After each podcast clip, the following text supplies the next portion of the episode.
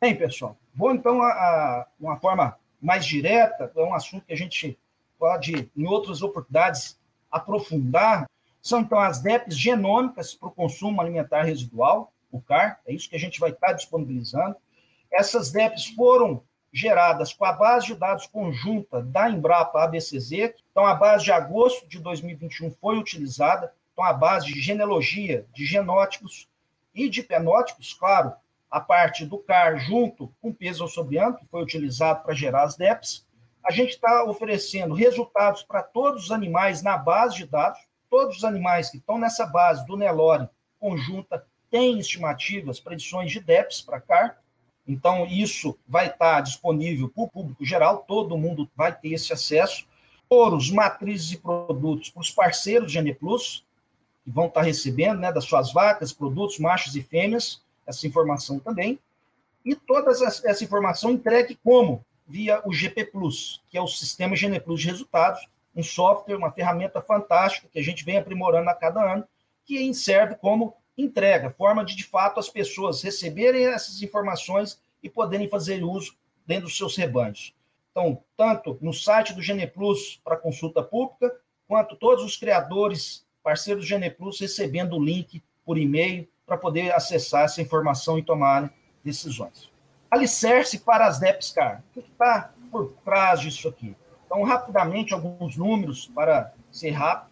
A gente trabalhou com 4.615 animais com fenótipos válidos para essa característica. É um número que, se comparado à medida a, a outros fenótipos como pesos, é, ele é tímido, porém, para essa característica, que é realmente custosa de ser medida, requer investimento, é um número bastante considerável e que, óbvio, o nosso objetivo é seguir ampliando essa, essa base de dados. A origem são das provas, né, GPPA de Nelore, que a gente vem realizando aqui desde 2016, já mais de mil animais avaliados, genética aditiva e rancho da Matinha, que gentilmente vem cedendo e é, compartilhando as bases de dados para que a gente consiga juntos fazer uma avaliação melhor para todos. Algumas informações interessantes. 52% desses 4.615 animais que têm fenótipos válidos para o CAR foram, estão genotipados, e a tendência da gente ampliar ainda mais esse percentual, mas é uma, um percentual considerável, e são progênios de 373 touros, sendo que esses 373, 70% são genotipados.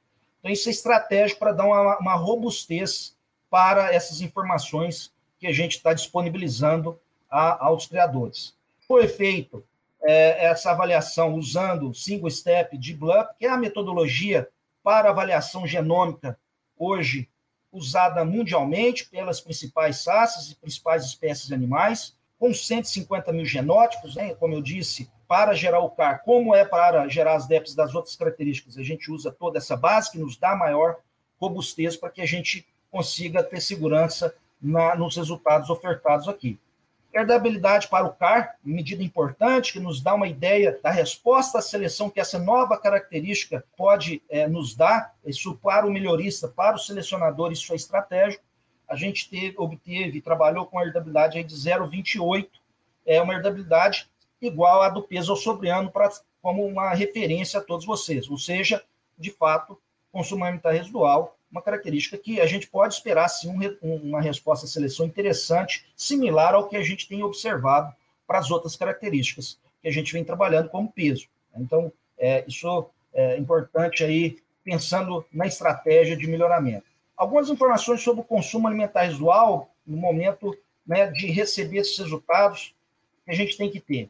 Então, esse, o CAR é o quê? Ele é dado pela diferença entre o consumo observado, consumo que o animal de fato comeu menos o consumo esperado, sendo que esse consumo esperado ele é uma estimativa baseado no ganho de peso do animal e do peso corporal dentro ali de um teste de avaliação realizado. Então, o CAR, é, no caso, o que, que eu quero? Eu quero o animal mais eficiente, vai ser o animal que tem um CAR menor.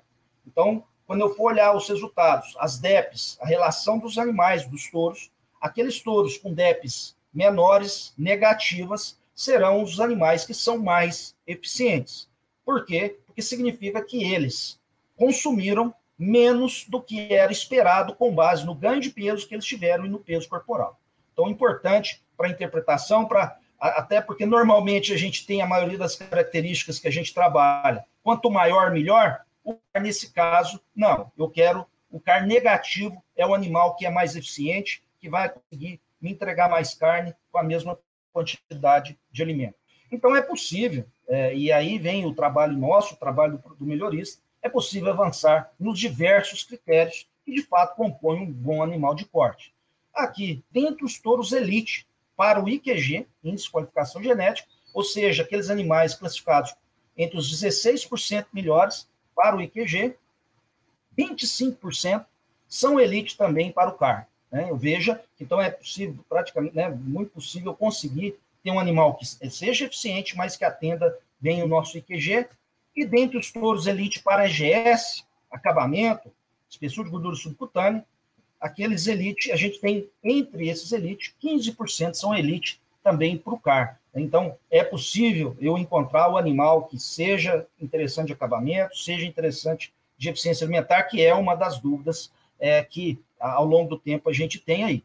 Fica muito claro, agora que a gente traz mais uma característica para ser usada como critério de seleção, que o desafio do melhoramento, ele, na verdade, agora ele é ampliado, o desafio dos criadores, que é melhorar o rebanho para diversas características importantes, ponderal, carcaça, reprodução e agora também eficiência alimentar, as quais, por vezes, são antagônicas, ou seja, trabalham em direções é, opostas ou mesmo até independentes. E é esse o grande desafio que a gente tem. Temos que estar trabalhando o tempo todo com um olho no gato e outro no peixe. Esse é o grande trunfo que como a gente resolve?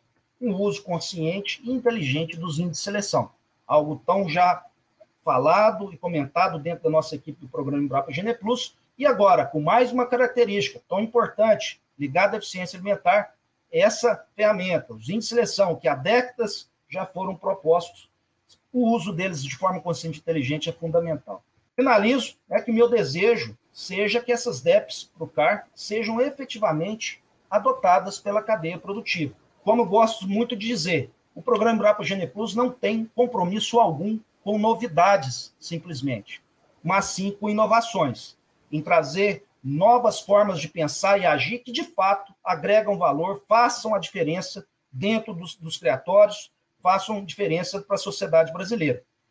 E eu faço muito voto disso, porque todo esse investimento, todo esse esforço seria desperdiçado se assim não fosse.